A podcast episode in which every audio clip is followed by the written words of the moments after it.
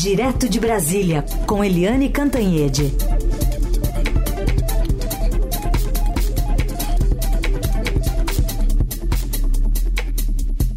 Tudo bem, Eliane? Bom dia. Bom dia, Carolina. Bom dia, ouvintes. Queria que você começasse contando aqui para os nossos ouvintes o que, que significa é, essa identificação por parte do COAF de quase 4 milhões de reais nas contas do tenente-coronel Mauro Cid, que é um personagem chave, né? Tá muito próximo, estava muito próximo do presidente eh, Bolsonaro durante a gestão. E essa movimentação eh, da conta dele já está sob escrutínio há algum tempo. Pois é, é, como é que começa isso?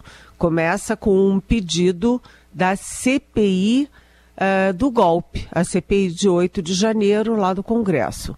A CPI reivindica ali as movimentações do Mauro Cid e o COAF, que é o órgão que acompanha as movimentações atípicas, uh, bem, identificou 3,7 milhões de reais em 10 meses. Ou seja, Mauro Cid movimentava 370 mil reais por mês. Ele que recebe como coronel, como tenente-coronel do Exército, 26 mil reais. Essa conta não fecha. Mas o pior é que essas movimentações envolvem pessoas muito curiosas. Né? Então vamos lá. Uh, ele é, fazia movimentações, operações, depósitos uh, para um cacheiro viajante. Gente, um cacheiro viajante que anda para lá e para cá vendendo coisas é muito estranho, né? Para um ourives, né, que comercializa e que faz joias. Joias. E isso joga muito lá para para a questão lá dos daqueles três estojos fantásticos, né, de diamantes da Arábia Saudita. É, também para um tio da mulher dele, da mulher do Mauro Cid. Um tio, né? Você tem um tio legal e aí você movimenta milhões com esse tio da sua mulher. E por último, atenção, ouvintes e atenção, Carolina. Ele fazia operações eh, de depósitos para o sargento Luiz Marcos dos Reis. O Luiz Marcos dos Reis trabalhava na ajudância de ordens do Palácio do Planalto. Lembrando que o Mauro Cid era o chefe da ajudância, era o ajudante de ordens do então presidente Jair Bolsonaro no Palácio do Planalto. E aí o tenente-coronel faz montes de depósitos para esse sargento Luiz Marcos dos Reis, que está preso. Está preso por participar da quadrilha de falsificação de atestados de vacina da Covid. Aqueles atestados para o Mauro Cid, para a mulher do Mauro Cid, para os filhos do Mauro Cid e também para o presidente da República da época, Jair Bolsonaro, e a filha dele, Laura. E, além disso, o Luiz Marcos dos Reis também é acusado de receber uh, fortunas de uma empresa que tinha negócios com a Codevasf, que é uma empresa estatal.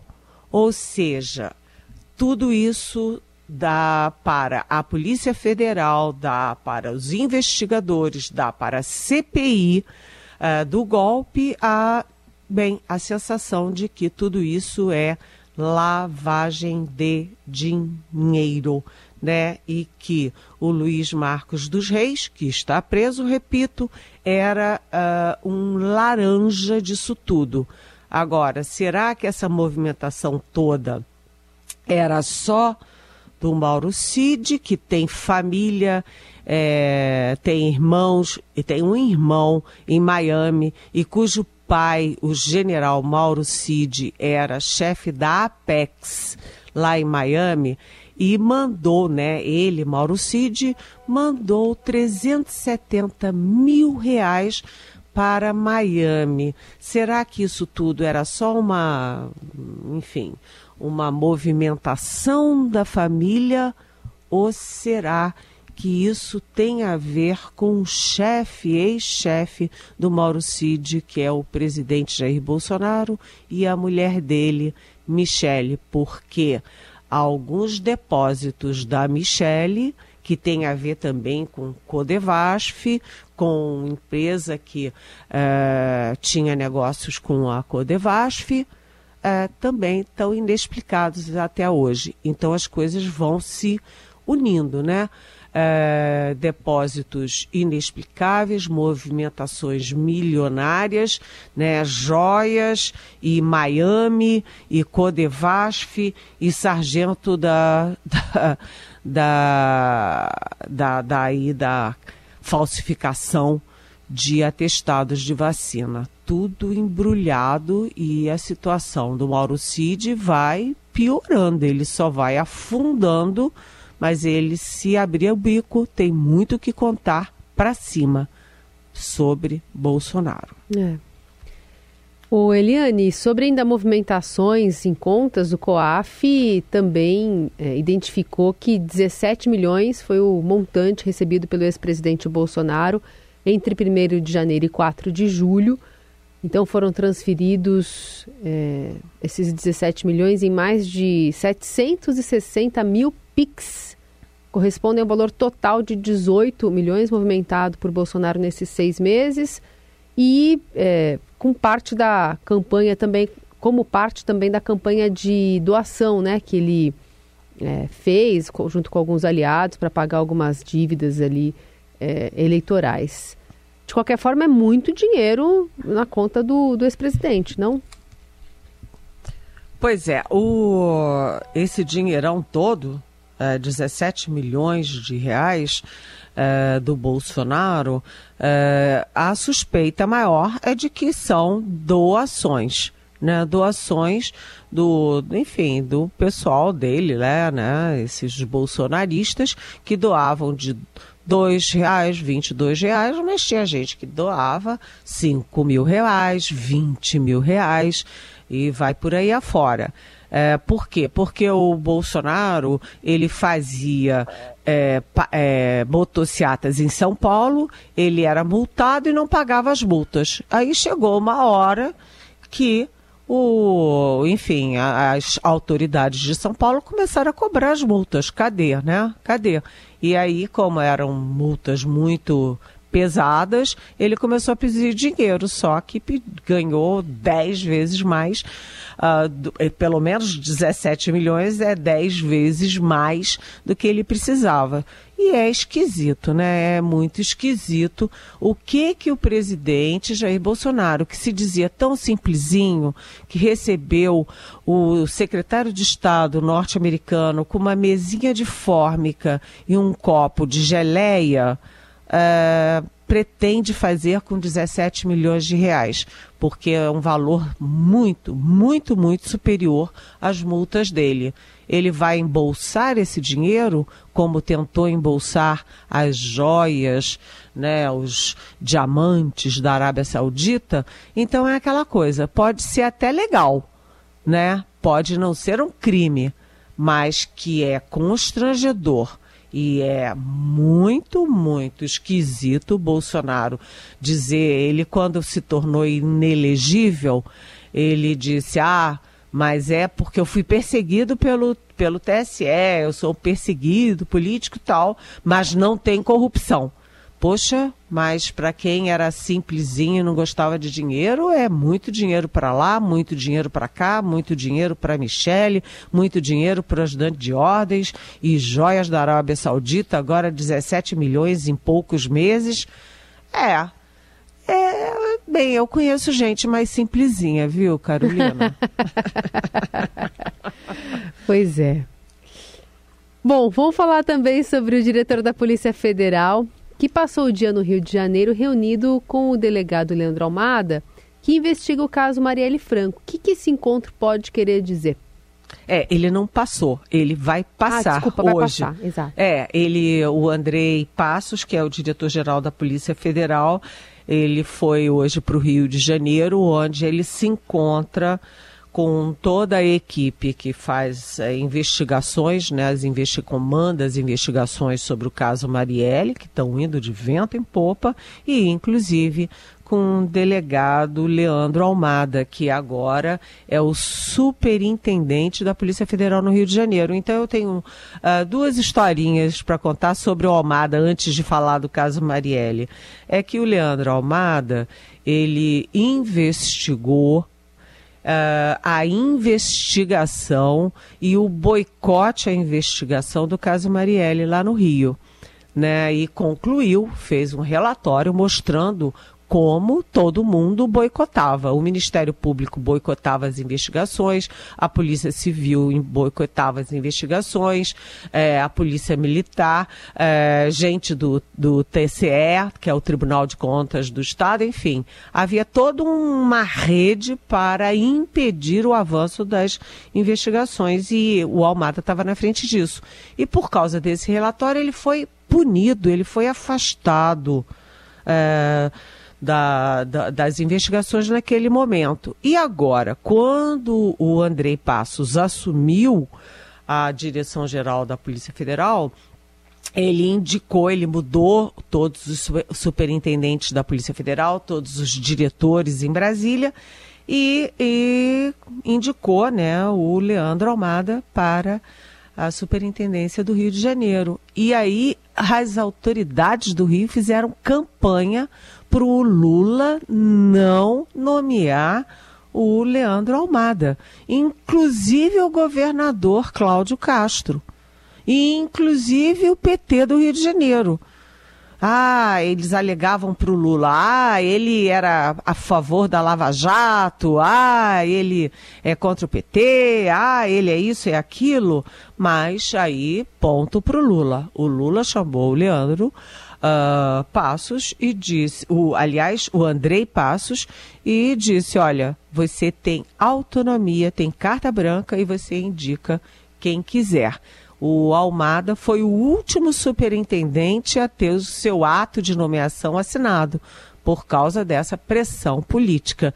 E é graças também ao Almada que a investigação agora está andando. Então, o que, que eu tenho de é, sobre a investigação da Marielle nessa sexta-feira. Primeiro, que está de vento em popa, repito. Segundo, é, o que foi divulgado é, da delação premiada do Elcio Queiroz, que era o motorista é, do carro né, no dia do assassinato da Marielle, bem, foi só um anexo. São vários anexos mas o que foi divulgado é só um. E curiosamente é o número 2. Não foi divulgado o número 1, um, nem o número 3, o número 4. Só foi divulgado um, que é sobre o dia do crime né? É, quem estava dirigindo, quem deu os tiros que fizeram com a arma, o táxi que pegaram depois, como eles picotaram o carro, etc. E ontem, inclusive, teve uma uma, enfim, uma operação para tentar descobrir algo que seria praticamente impossível, porque eles picotaram a placa do carro que foi usado no, no assassinato e jogaram na, na linha do trem lá no Rio de Janeiro. Aí a polícia e os militares foram uh, até lá para tentar achar algum resquício dessa placa e não conseguiram, claro, né? Placa numa, num trilho de trem. Cinco anos depois não sobrou nada, né? Mas enfim. É, por que, que é importante essa delação do Elcio Queiroz? Porque o Elcio Queiroz é unha e carne com o Rony Lessa, que foi o autor dos disparos que mataram a Marielle e o Anderson Gomes, que era o motorista dela. Né? E os dois são um e carne e os dois são quem sabe quem foi o mandante. E há toda uma indicação de que a polícia está mais próxima do que se imagina de chegar aos mandantes.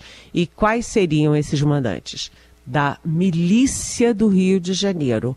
O Rony Lessa era top na milícia, né? Era super poderoso na milícia, tanto que já tem duas condenações nas costas antes mesmo do caso Marielle.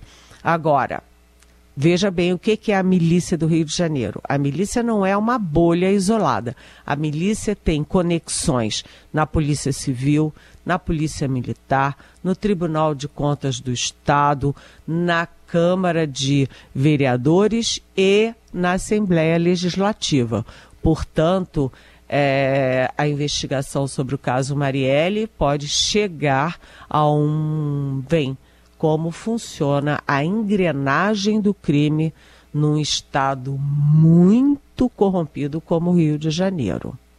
Bom, a gente vai seguir com a Eliane Cantanhede por aqui para repercutir o anúncio do Márcio Postman para a presidência do IBGE. Foi feito de uma forma é, meio atabalhoada, né? Uma divisão ali no governo, uma avaliação de alguns membros do próprio governo que consideram que a ministra não precisava ficar vendida com a confirmação do economista ministra Simone Tebet e deu alguns recadinhos. Hoje na, no Globo ela diz aqui: como em uma dupla sertaneja, não me incomodo em ser a segunda voz, colocando-se ali é, o destaque, né, para Fernando Haddad como natural, né, como alguém que tem que brilhar mesmo na frente da da Fazenda. Mas ontem ela se manifestou especificamente sobre o Márcio Postman e mandou alguns recadinhos nessa fala. Vamos ouvir o nome será oficializado no momento certo, depois da conversa que teremos na semana que vem com o presidente Lula. Acataremos qualquer nome que venha.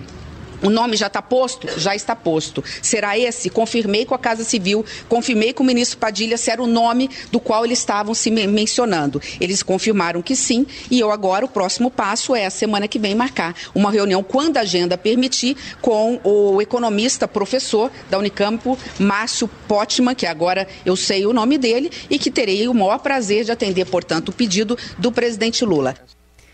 Liane, achei essa fala dela de, de, de várias formas é, muito muito precisa, porque ela manda vários recados, né, de que vai atender a um pedido, vai acatar uma decisão, que vai é, que precisou confirmar o nome, né, do nome da, da do, do, do, do Márcio e ainda erra a pronúncia do, do nome e que é, confirmou com a Casa Civil essa decisão. Então, é importante deixar claro que não veio dela, veio é, de fora do presidente da ala mais à esquerda do PT, né? É, eu acho que foi um tapa é, com luva de pelica, porque o que fizeram com a Simone Tebet é inacreditável. Ela conversou com o presidente Lula na véspera. Ela esteve no palácio, conversou com o presidente Lula e o Lula não contou nada para ela, não perguntou, não falou, não avisou. E aí, no dia seguinte, o ministro da SECOM, o Paulo Pimenta, anuncia o, Mar, o Márcio Postman. Como anuncia o Márcio Postman se o IBGE é vinculado ao Ministério do Planejamento? Foi deselegante, foi grosseiro, sabe, foi constrangedor e a culpa é do Lula né? A culpa é do Lula. Ah, mas o ministro Paulo Pimenta, é, o estabanado, já fez outras confusões, tal. Ok, ele é. Mas se o Paulo Pimenta faz um anúncio desses, quem é que comunicou para ele que era o Postman? O Lula. E o Lula se encontrou com a Simone Tebet, não falou? Imagina a, o constrangimento da ministra ao saber pela imprensa e ter que ligar para o Rui Costa da Casa Civil, ligar para o Alexandre Padilha da Articulação Política para perguntar se era ou se não era. Ah, pelo amor de Deus. Além disso, o Postman, é, para piorar tudo, o Postman foi muito mal recebido, por exemplo, pela Helena Landau, pelo Edmar Baixa, que são economistas top no Brasil. Né? Por quê? Porque ele é considerado ideólogo né? Um ideólogo, é, sabe, cheio de ideologias, partidarismos, uma visão muito estranha uh, da economia. Ele, por exemplo, foi contra o PIX, disse que o PIX era neoliberal e neocolonial e o Pix em meses, hoje, já hoje ele já é, já supera, por exemplo, uh, os depósitos em TED, em DOC, pagamento em boleto, ou seja, quem é neocolonial? E quando ele foi presidente do IPEA, ele demitiu todo mundo que pensava diferente dele. Então foi muito mal recebida no mercado, no meio acadêmico, a escolha do Postman mas eu acho que o pior da história foi o que fizeram com a Simone Tebet. O Lula está devendo mais uma para Simone Tebet. Eliane, você traz na coluna de hoje é, desdobramentos da, da, dos vídeos, né, que ou do vídeo que chegou é, de Roma a respeito daquela agressão que sofreu o ministro Alexandre de Moraes, né, é, na sua família ali no embarque e especialmente na área VIP com essa família brasileira.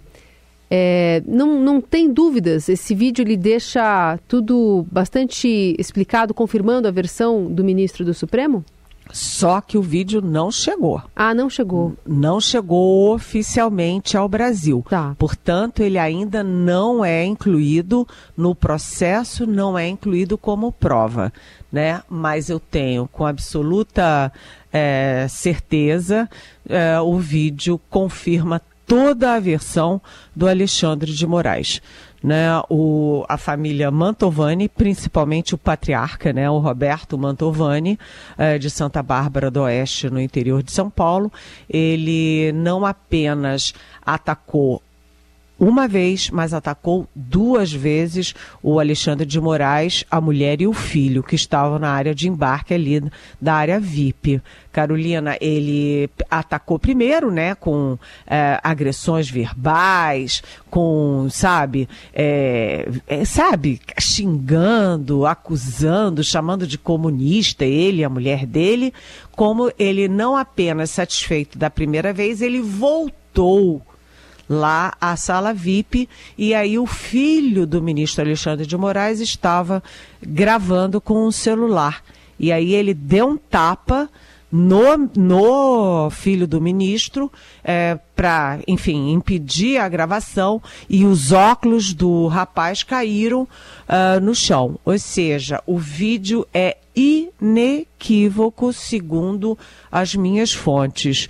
Uh, e agora né, fica uma discussão se isso é grave, se não é grave. E aí as minhas fontes dizem o seguinte: se o Alexandre de Moraes não fosse ministro do Supremo, ele teria sido alvo dessas agressões? Não. Portanto, ele não foi atacado uh, por uh, como pessoa física. Ele foi atacado como representante de um poder constituído. Portanto, é grave, sim. Né? É, agrediram um membro do poder constituído, portanto, é um ataque ao próprio poder constituído. Não é um crime contra a honra contra uma pessoa é sim um crime contra uma instituição. Portanto, é grave sim e tem que ser investigado e punido seriamente, Carolina e ouvintes. Também para a gente acompanhar nos próximos dias.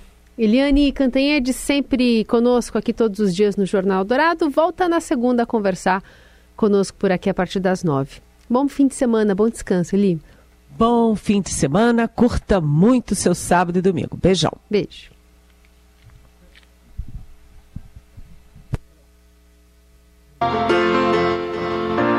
Sou semente da maré, que na areia cai em pé, pra correnteza não levar imaginação é vago pelos mapas, sigo pelas setas, onde clico a fantasia. Hoje a gente ouve aqui Semente da Maré com Guilherme Arantes, porque é aniversário desse grande cantor e compositor brasileiro, 70 anos dele por aqui. Não conheço mais qual país corresponde a qual lembrança.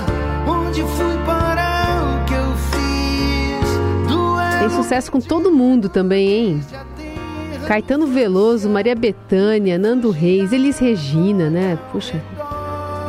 Roberto Carlos, Belchior, Gal Costa, enfim, tocou com muita gente, passou um tempo nos Estados Unidos. Ele é muito fã de sintetizadores, né? Um grande, uma grande figura aqui da música brasileira. E tá, né, na, na programação musical da Rádio dos Melhores Ouvintes.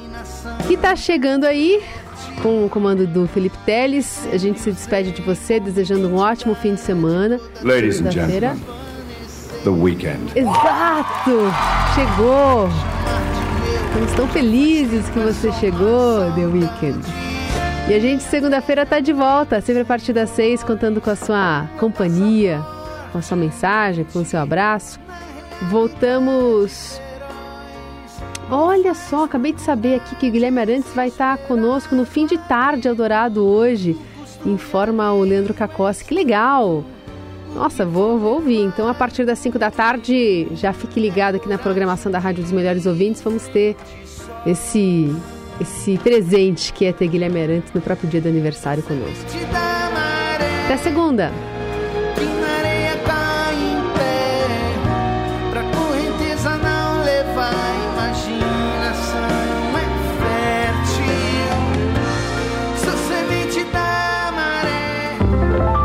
Jornal Eldorado. De volta segunda, às seis da manhã.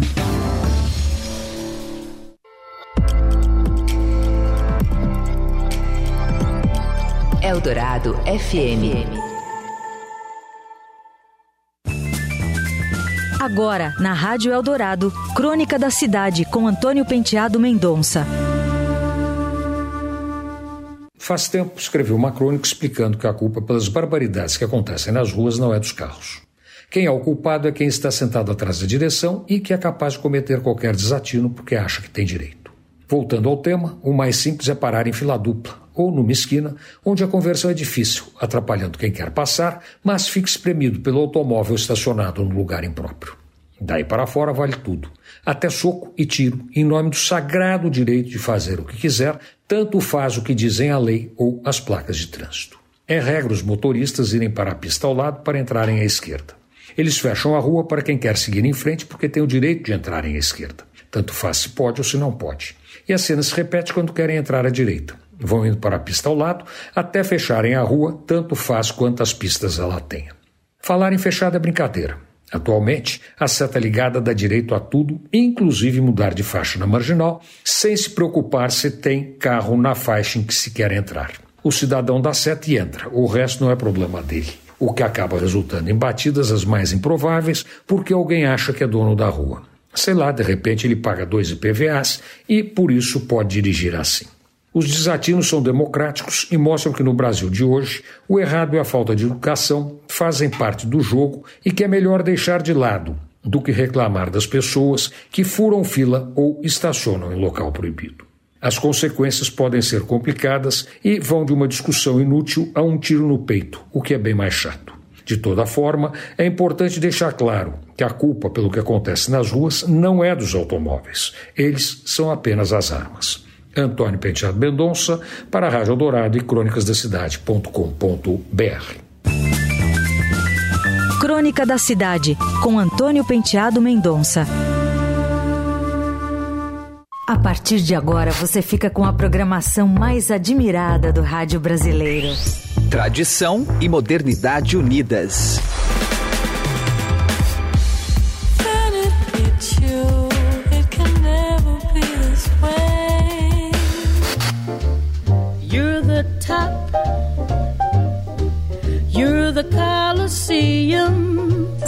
Música brasileira. Eles dizem que eu sou polêmica, como dizia Luther King.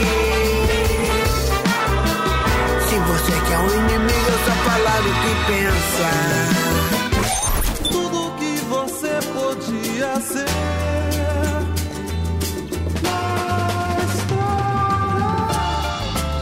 Eldorado FM. Sons do mundo todo.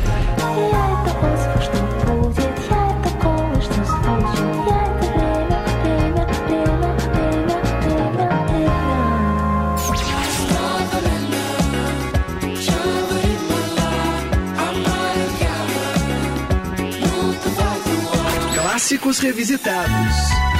Amanhã, outro dia, lua sai, ventania, abraça uma nuvem que passa no ar. With you now, so baby it's arriba, adios, ciao, ciao, goodbye. Há mais de 60 anos acompanhando os melhores ouvintes. Rádio Eldorado, 107,3. Olá, bom dia para você que está com a gente aqui na Rádio Eldorado nessa manhã de sexta-feira, 28 de julho de 23. Eu sou Felipe Teles, estou chegando a partir de agora. Você que acompanha aqui em São Paulo em 107.3 e você que acompanha de qualquer lugar do Brasil e do mundo pelo nosso site, aplicativo e na sua assistente de voz. A partir de agora tem as melhores músicas para você que é melhor ouvinte. 9h37 para começar, tem o Fleetwood Mac.